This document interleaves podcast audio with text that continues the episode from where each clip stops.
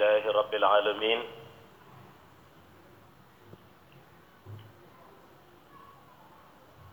والصلاة والسلام على هذا الأمين.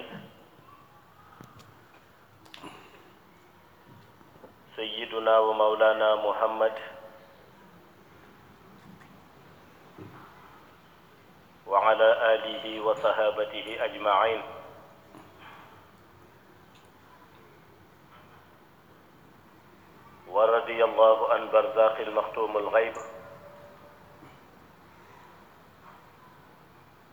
العارفين وإمام الأولياء سيدنا ومولانا شيخ أحمد بن محمد التجاني شريف رضي الله تعالى عنه. السلام عليكم. السلام عليكم.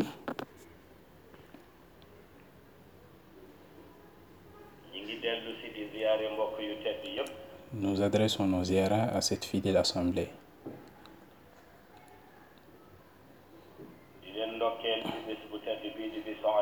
Et vous honorons en ce jour béni du vendredi.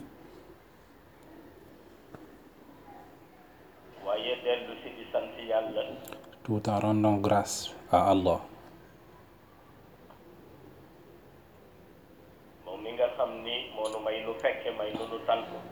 Qui nous a permis de pouvoir assister. Ce jour dellu si di yeesal sunu ziyaare ci sang bu tedd bi di Sayyidi Ahmad te di yonent bi sallallahu alayhi wa Nous profitons de cette occasion-ci pour renouveler nos ziyaras à l'endroit du prophète Sidi Ahmed sallallahu alayhi wa sallam. Te moom la yàlla dénk mission universelle boo xam ni à qui Allah a confié une mission universelle te mu am rox bu fay dund. qui englobe tous les espaces intermédiaires où vivent des âmes, de même que tous les espaces intermédiaires où ne vivent pas des âmes. C'est la raison pour laquelle Allah a dit au prophète illa bashiran wa. Donc, tous ceux qui attendent la félicité, qui est la félicité spirituelle de celui qui est le récipiendaire de la parole divine et ceux qui attendent la félicité de celui qui a été le récipiendaire de la parole divine, l'attente du prophète sallallahu alayhi wa qui est Bashiran wa Naziran. Dans la mesure où c'est le prophète Mohammed qui est l'annonciateur de tout ce qui rentre dans le domaine de la bonne nouvelle. Ainsi Allah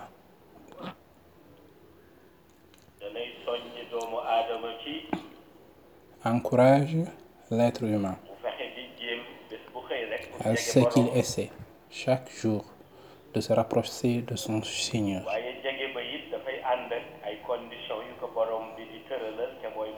Toutefois, ce rapprochement ne peut se faire qu'à travers des conditions posées par Allah qui permet aux croyants de purifier son cœur.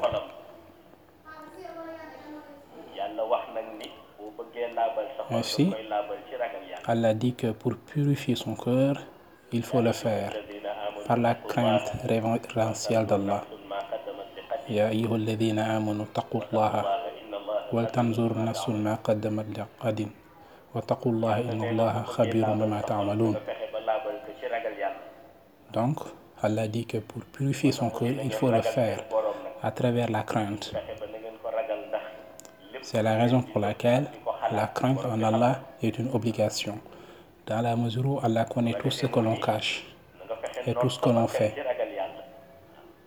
Donc, il est important de faire en sorte que le jëriñ ne domine pas la personne et que la personne soit sur le chemin de la crainte. Donc, la crainte d'Allah est un concept important, mais qui ne peut être utile que si l'on connaît le véritable sens de ce mot, la crainte en Allah. Donc, reconnaître c'est quoi la crainte en Allah, c'est savoir et connaître ses obligations. Parce que l'être humain a été créé par Allah pour un but précis. Allah dit qu'il n'a créé l'homme et les djinns que pour qu'ils l'adorent mais que cette adoration doit se faire suivant des chartes et des conditions.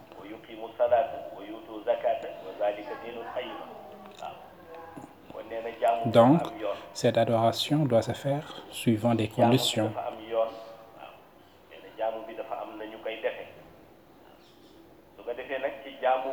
Ainsi c'est à travers cette adoration que le cœur du croyant devient comme Allah le veut. Et pour cela, il faut qu'il y ait dedans la crainte en Allah.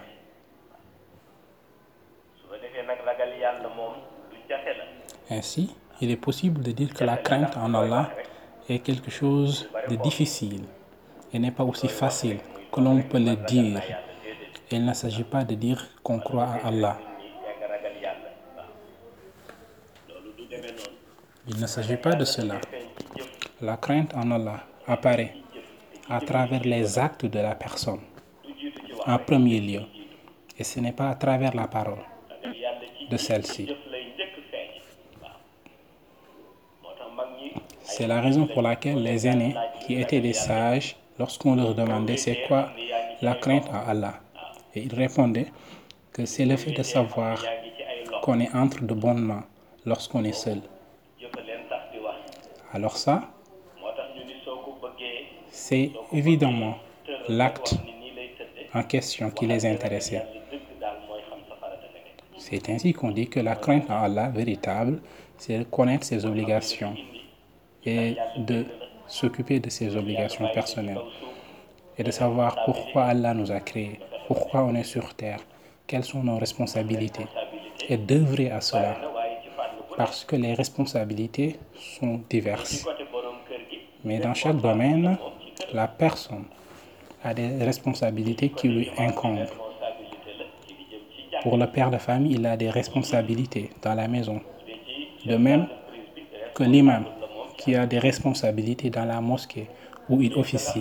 De même que le responsable dans son entreprise. De même que le médecin qui est responsable envers ses maladies. Et pour chacun d'entre eux, Allah dit que il est responsable et il est à la charge de la responsabilité qui lui incombe. Et il rendra compte de cette responsabilité-là auprès d'Allah.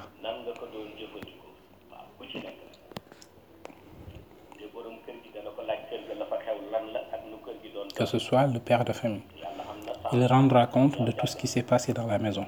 Allah a suffisamment de temps pour cela.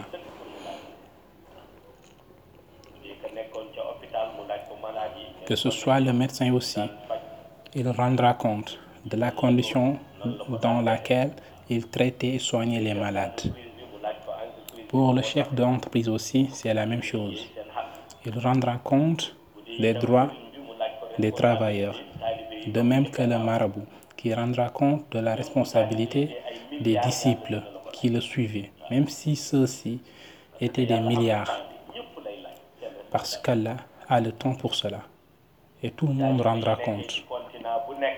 Même si les disciples étaient dans tous les continents, au niveau national ou au niveau international, le marabout rendra compte de cela. Donc, chacun rendra compte de sa responsabilité auprès d'Allah.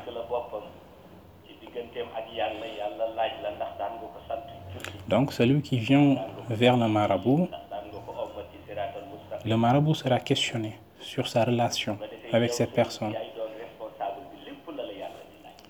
S'il lui ordonnait de faire des bons actes, s'il lui ordonnait de faire la prière.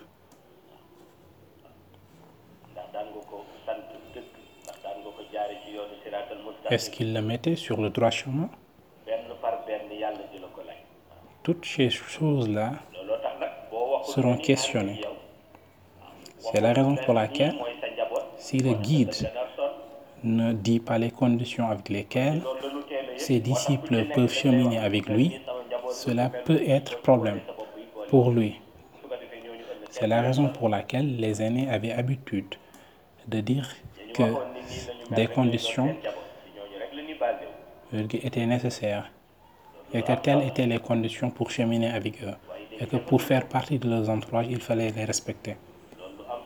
Donc c'est quelque chose de très important, mais que l'on ne fait plus aujourd'hui. Maintenant, ce qui intéresse les gens, c'est de regrouper des disciples sans pour autant savoir où les amener et ne pas les parler d'Allah, du prophète, ne pas les mettre sur le droit chemin. Et certains marabouts même iront jusqu'à cacher la vérité à leurs disciples pour leur faire croire qu'ils ont les rênes et le pouvoir sur tout et que ceci est héréditaire, qu'après eux, ce sont leurs fils et leurs petits-fils, ainsi de suite. Et ceci rentre dans la pure folie. C'est de la pure folie. Parce que le prophète, sallallahu alayhi wa sallam, tous ses fils n'ont pas atteint l'âge de la maturité et ont été emportés durant leur enfance. Un jour, Abba Bakr faisait la méditation sur cela après la disparition du prophète. Il méditait sur ça alors que là, les conflits que l'on connaît en islam n'avaient pas encore débuté. Donc Abba Bakr disait qu'Allah sait ce qu'il fait. Donc il a été questionné sur cela par son entourage et il répondit que si les fils du prophète avaient grandi, alors les conflits allaient commencer à cette époque-là. Parce que si lui, Abba Bakr, devait représenter le prophète et être Amirul Moubinin, alors il y aura des divisions. Parce que certains diront que ce sont les fils du prophète qui devaient être les représentants de l'islam. Alors que ceci dépend de la volonté divine. Parce qu'on peut représenter le prophète sans pour autant être bénéficiaire de la prophétie. Abba Bakr n'est pas récipiendaire de la prophétie, mais il était Amirul. Et ce qu'il disait, on n'y prêtait pas beaucoup attention. Et on voit que ce sont les problèmes dans lesquels l'islam s'est enfourré à la suite. Parce que, à sa suite, lorsqu'on fut calife, le mouvement a commencé. Et à la suite d'Omar, Ousmane, le mouvement a commencé. Et alors, lorsque Ali s'est rendu à Koufa, le mouvement a pris des dimensions exponentielles, d'où la naissance de Karbala, avec des problèmes et scissions entre les chiites et les sunnites. Les chiites qui disent qu'ils ne suivent que Ahlul Bayt, c'est-à-dire les descendants du prophète par Fatima et Ali. Et cela a engendré énormément de problèmes au sein de l'islam. Et c'est ainsi qu'on a assassiné Hassan et Hussein. Et tout ceci découle de conflits familiaux qui n'avaient pas place.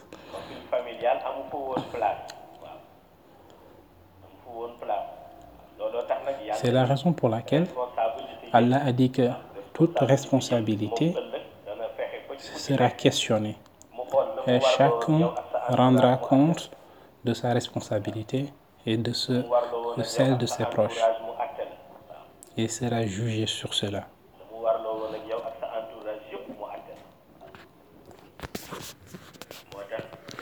C'est la raison pour laquelle Seyda Fatima,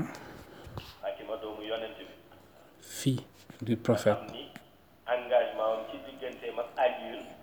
dont on connaît l'engagement avec Ali, elle avait tout accepté pour Ali et s'est soumis à lui et a été à l'écoute de son père, le prophète. Elle a aussi accepté l'éducation de ses enfants. Mais malgré cela, lorsqu'on lui a demandé quel sera son engagement, qu'est-ce qu'elle fera le jour de résurrection, le jour du jugement dernier, elle a dit qu'elle demandera compte à ceux qui ont tué Hassan et Hussein, ceux qui ont tué Hassan en l'empoisonnant, passant par sa femme, et ceux qui ont assassiné Hussein. Fatima dit que ceux qui ont tué Hussein avec des flèches, elle leur demandera par quel grade ils l'ont fait. parce que Hussein a été assassiné par les musulmans qui l'ont piégé parce que c'est eux qui l'ont demandé de venir officier la prière. Donc ils l'ont demandé de venir après eux à Karbala pour qu'il le regarde tel qu'il regardait le prophète, donc à l'image du prophète. Ainsi, tous les aînés ont demandé à Hussein de ne pas répondre à leur appel parce qu'ils savent ce qu'il attendait. Donc, ils lui ont demandé de rester à Médine. Comme ça, ils pourront assurer sa protection. Ils ont insisté. Et alors, Hussein a dit qu'il ne pouvait ne pas répondre à l'appel des croyants, des musulmans. À ce moment-là, Hussein savait ce qu'il attendait. Mais on l'a piégé. Et alors là, ceci montre que les conflits, quel que soit ce qu'on en dise, ne sortent pas du cadre familial. C'est ainsi qu'on a piégé Hussein à Karbala. Donc Fatima a dit que ceci, cet acte-là ne sera pas nul et les commanditaires en seront questionnés. Donc, dans le monde rêve, elle demandera aux auteurs pourquoi ils ont fait cela. Et Hassan Hussein, c'était les petits-fils du prophète. Et ils étaient toujours avec le prophète, qui les posait sur ses épaules et avait une grande considération auprès du prophète. Mais malheureusement, ils ont été assassinés. Et ce sont ces mêmes considérations qu'on voit dans les foyers et familles religieuses de nos jours. Parce qu'à ce moment-là, on mesurait la croyance et la volonté et la mission de la personne. Mais maintenant, cela n'est plus le cas. Maintenant, euh, le marabout est là, après lui, c'est son fils, et après, c'est son petit-fils. Et ça continue comme ça pour toujours. Comme si Allah, lorsqu'il conférait des bienfaits, le faisait euh, sur la base de famille. Alors que ça n'est pas le cas. C'est ce qu'a su très tôt Moulay Cheikh Tijani Sharif. C'est la raison pour laquelle il a dit à Sidi Ahmad Sharif, qui est Mohamed Kabir, à ma disparition, allez à Aïnoumadi, retournez-y. Moulay Cheikh, qui est venu à Fès, la terre de Fès, où tout son pouvoir est apparu au grand jour, où il a construit son zawiya et où étaient ses plus grands califes et ses disciples. Et dans ces derniers jours sur terre,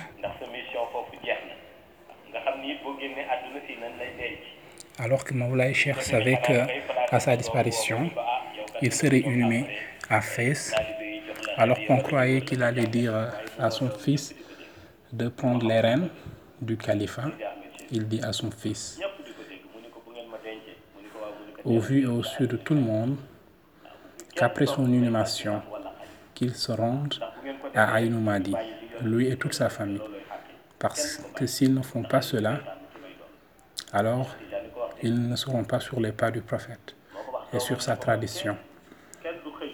Donc, Moulay Cheikh dit à son fils que personne ne peut prendre son héritage sans que cela ne soit décrété par le prophète. Et c'est ce que fit Sayyid Ahmed Sherif.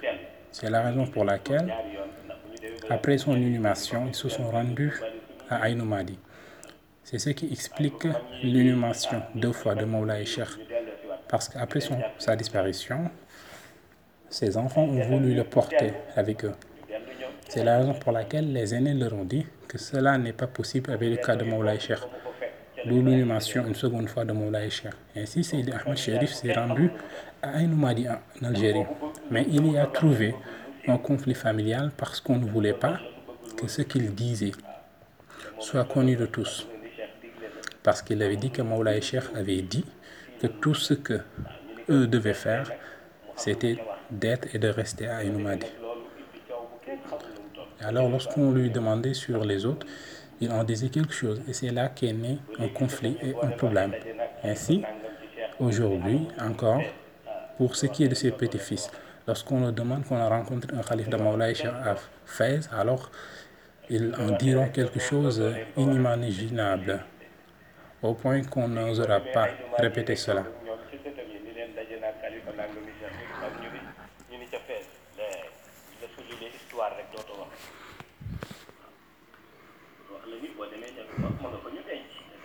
Ainsi, Il est clair que Seyd Ahmad a été inhumé en Algérie. Alors qu'aujourd'hui, si Cheikh devait être en matière de tradition hérité, son héritier serait ci bari na koo xam ne Alors croit qu'en la réalité, la haqiqa. Parce que si c'était ici, il n'aurait peut-être pas accepté. Parce qu'il y a beaucoup de personnes dont les pères sont des hommes de Dieu, des saints, qui leur avaient donné des ordres et des instructions, qui n'ont pas suivi à la disparition de leur père. Alors que pour Seyd Ahmad Sharif, cela n'est pas le cas. À la disparition de Maulay Cheikh Tijani Sharif, il s'est rendu à suñu liggéey ce qui n'est plus le cas de nos jours. Des fils de sang qui prétendront que s'ils font cela, cela porterait atteinte au travail de leur père, alors que cela n'est pas le cas. Tout travail ayant reçu l'agrément d'Allah ne fera que vivifier et être vivifié. Il y a des aînés qui ont été inhumés depuis plus de 100 ans, alors que c'est aujourd'hui qu'ils sont le plus connus et qu'on connaît plus l'étendue de leur travail. C'est la raison pour laquelle, quel que soit ce qu'on a fait, nous devons le faire seulement par la, pour la face d'Allah.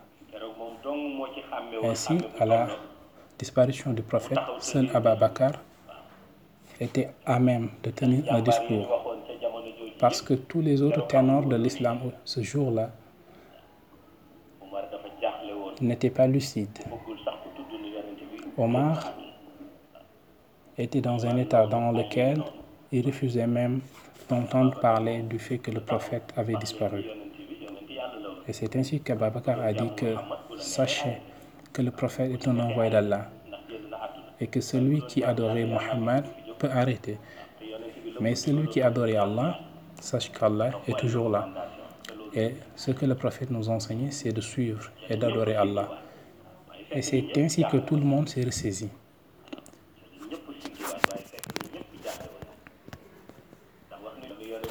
C'est vrai qu'avoir euh, une personne de la dimension du prophète, qui est la meilleure des créatures, avec des qualités inégalables, qui représente le drapeau de la religion islamique, le perdre un bon jour,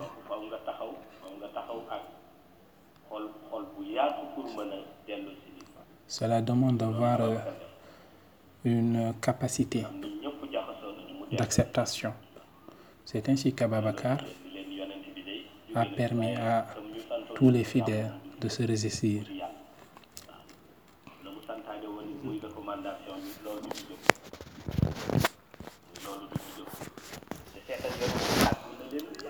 Et ce qu'on oublie, c'est que le prophète avait déjà fait ses au revoir depuis Arafat. Mais les musulmans ne pouvaient pas digérer sa disparition. Pourtant, il avait fait ses adieux lorsqu'il demandait à Allah s'il avait accompli sa mission et s'il avait transmis ce qu'il devait transmettre. Ainsi, tout le monde savait qu'il ne serait pas là l'an prochain. Mais personne ne voulait l'accepter en raison de leur amour envers le prophète. C'est ainsi qu'à sa disparition, c'était comme s'il ne leur avait pas fait ses au revoir.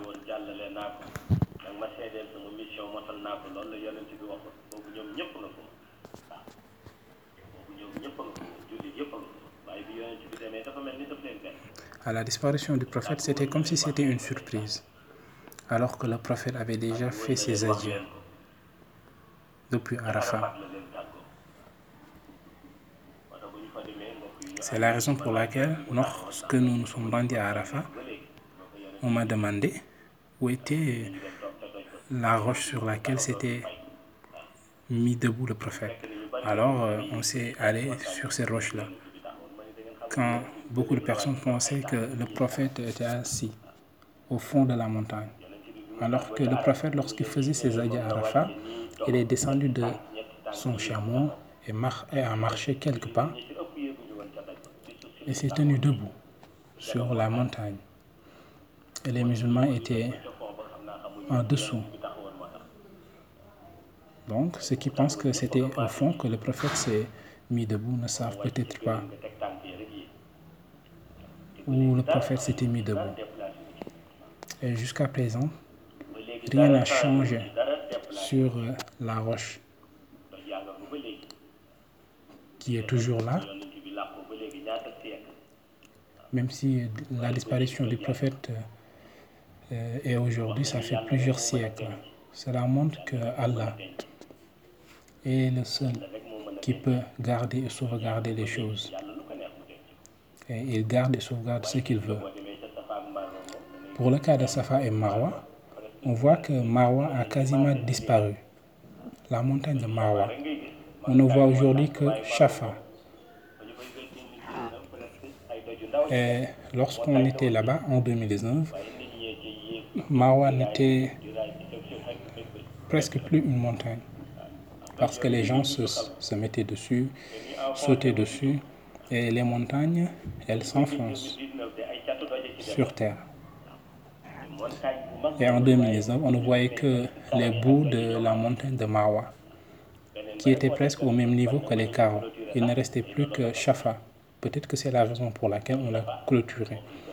Et c'est peut-être pour ces raisons-là que Shafa est toujours là. vitre bi rek waaye Marwa moom nga xam ne da nga daan dox ci kaw léegi moom wax li ñoom maat waaw ci montagne la woon waaye nit ñee ci taxaw di tëbëg di raay di tëb ci kaw di julli ba mujj ne kenn gisatul doj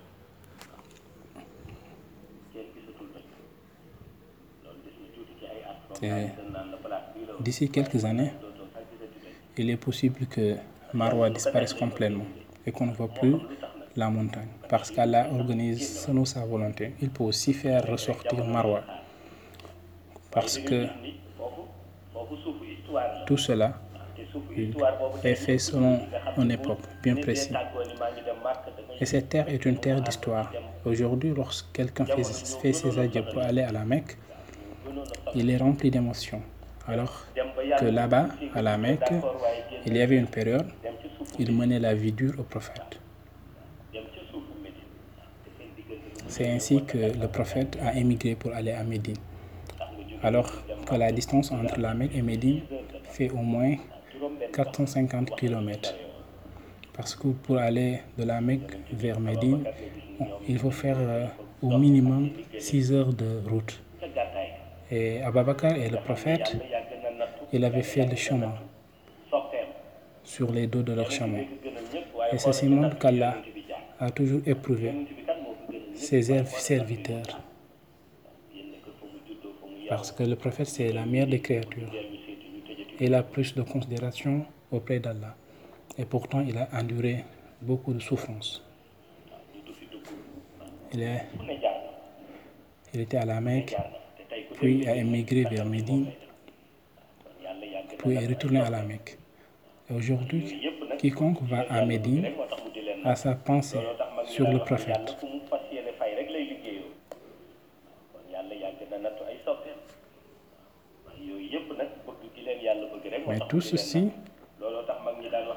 Ku mu fas yéene fay lay liggéey s'il fait œuvrer et travailler quelqu'un sur sa voie, c'est parce qu'il a l'intention du de lui en rétribuer. du Et si Allah ne veut pas cela, donc il ne fait pas travailler et œuvrer la personne sur sa voie. C'est ce que disent les anciens.